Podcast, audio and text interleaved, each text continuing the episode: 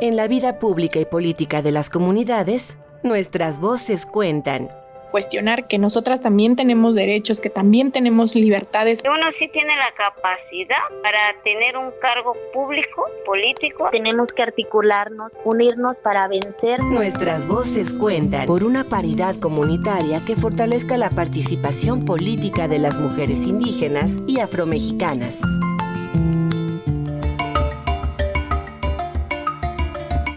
Yolanda Camacho Calleja, orgullosamente mujer mixteca, pero también mujer afromexicana. Actualmente vivo en el municipio de Villa de Tututepec. Regresé de mis estudios en la ciudad de Oaxaca. Yo estudié para secretaria ejecutiva. He ejercido por varios años mi carrera. Me integré a organizaciones sociales donde me invitaron a trabajar y a partir de ahí fui conociendo el movimiento de trabajo social, vamos a decir, social, comunitario entonces siempre me ha gustado participar, apoyar a la comunidad. Voy conociendo cuál es la problemática en las comunidades, voy conociendo el sentir de nuestra gente y me doy cuenta de que pues tenemos que hacer algo. Yo también era como apática a la política por lo mismo que hemos vivido, lo mismo que hemos visto, las injusticias, la corrupción.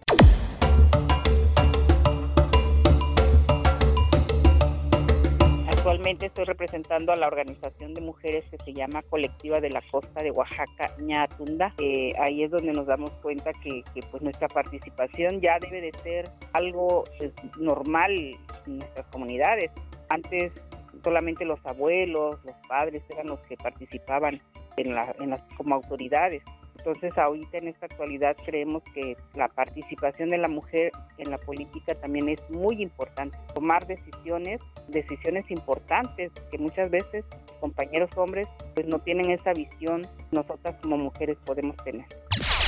En el 2009, 2010, del 2009 al 2011, yo participé, yo terminé siendo la presidenta de obras públicas creo que desempeñamos un papel muy bueno porque pues quedó mucho trabajo que se hizo. Pensamos que eh, tenemos que hacer trabajos como para que la gente vea que sí se puede y que a veces no se cree qué va a hacer esa mujer, no no puede no puede porque es mujer, es débil. Después de este esta participación en la agencia de Santa Rosa de Lima, Tututepec, en el 2018 eh, me invitan a participar nuevamente para contender por la Agencia Municipal de Santa Rosa de Lima.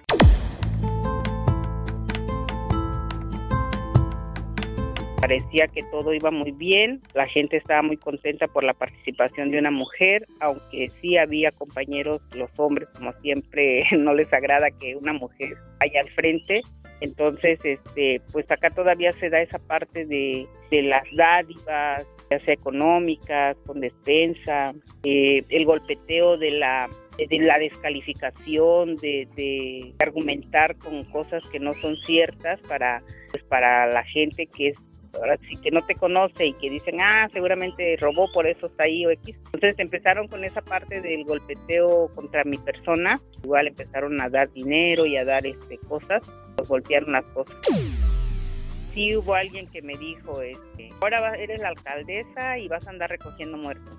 Pero en una, en un tono irónico, en un tono como burlándose de que que el miedo me iba a paralizar y que no iba yo a poder hacer cosas. Pero sí, gente externa que muchas veces no ven bien que una mujer esté trabajando o esté haciendo algo diferente, pues como que no les agrada y siempre empiezan con las descalificaciones.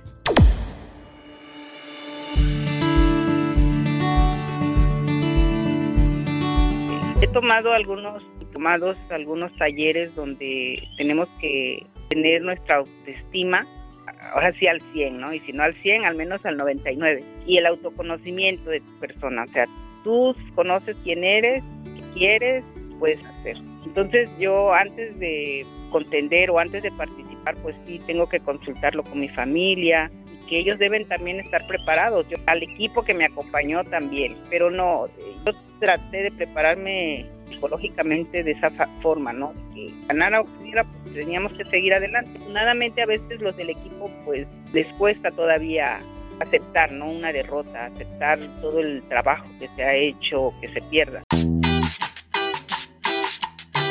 Pues aquí estamos y seguimos trabajando independientemente de que no estamos en una agencia. Yo como siempre les he dicho, cuando uno quiere hacer las cosas no necesitas poder o una autoridad para que puedas hacer algo. Por la experiencia que hemos tenido, y digo que hemos tenido porque yo tengo compañeras, amigas que han sido autoridad, uno aprende porque dicen, sí es cierto, hay obstáculos, hay gente que no te quiere y gente que siempre te va a estar boicoteando, pero hay más gente que te apoya y que puede salir adelante. No tengan miedo a participar, no tengan miedo, que no sabemos si es cierto, no tenemos la experiencia, pero cuando llegas ahí siempre hay un apoyo y una orientación que nos pueden dar para que hagas lo que tengas que hacer. Tomemos esa decisión de participar, mujeres afromexicanas y mujeres indígenas, porque ya es el momento de que nosotras también podamos tomar decisiones importantes.